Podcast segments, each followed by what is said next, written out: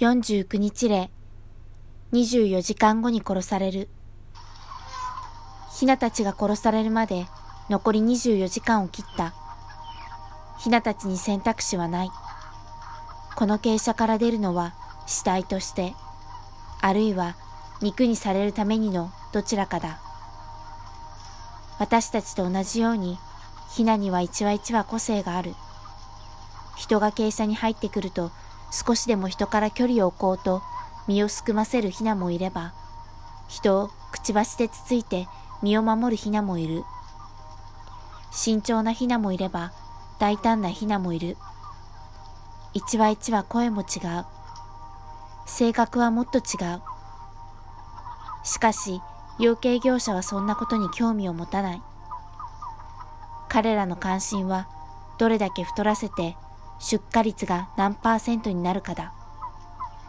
出荷率とは入数波数に対する出荷波数、つまり何羽のヒナが屠殺まで生き残るかだ。ヒナは一羽一羽かけがえのない個性に溢れているのに、個性ではなくロットで管理される。それが養鶏業だ。人がヒナをどんな風に扱おうと、一羽一羽に感受性があり、全身で苦しむ。あるひなは死に望んで苦しみ、あるひなはじくじくと痛む足の炎症に苦しみ、またあるひなはひっくり返ったまま起き上がれず恐怖と苦痛に苦しむ。さらにあるひなは腐敗した死体のそばで過ごす悪夢に苦しみ、あるひなは仲間を失った喪失感に苦しむ。この傾斜に幸せなヒナなど一羽たりともいない。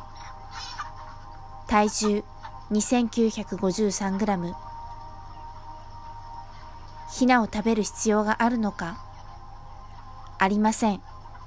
栄養学的に鶏肉は必須なものではありません。これからもヒナたちに過酷な一生を送らせるのか、それともこの苦しみに終止符を打つのかは私たち一人一人の選択次第です。私たちは動物の犠牲に加担しない生活、ビーガンを進めています。ただ、いきなり生活スタイルを変えるのには不安が残る。どんな食べ物を食べればいいのかわからない、などの疑問があるかもしれません。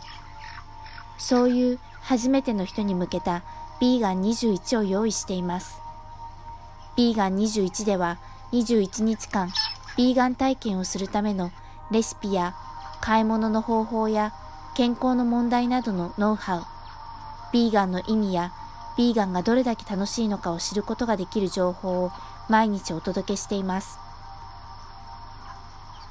動物愛護法に違反した行為、動物の愛護及び管理に関する法律では、鶏は愛護動物にあたります。今日もメイたちは動物愛護法違反の虐待を受けている可能性があります。死体が放置された場所で動物を飼育する行為、第44条2項、水を与えずに飲めないと分かっていて放置し、衰弱させる行為、第44条2項、餌を与えずに食べられないと分かっていて放置し、衰弱させる行為、第44条2項、怪我をしたヒナを治療しない行為、第44条2項、過密な状態で飼育する行為、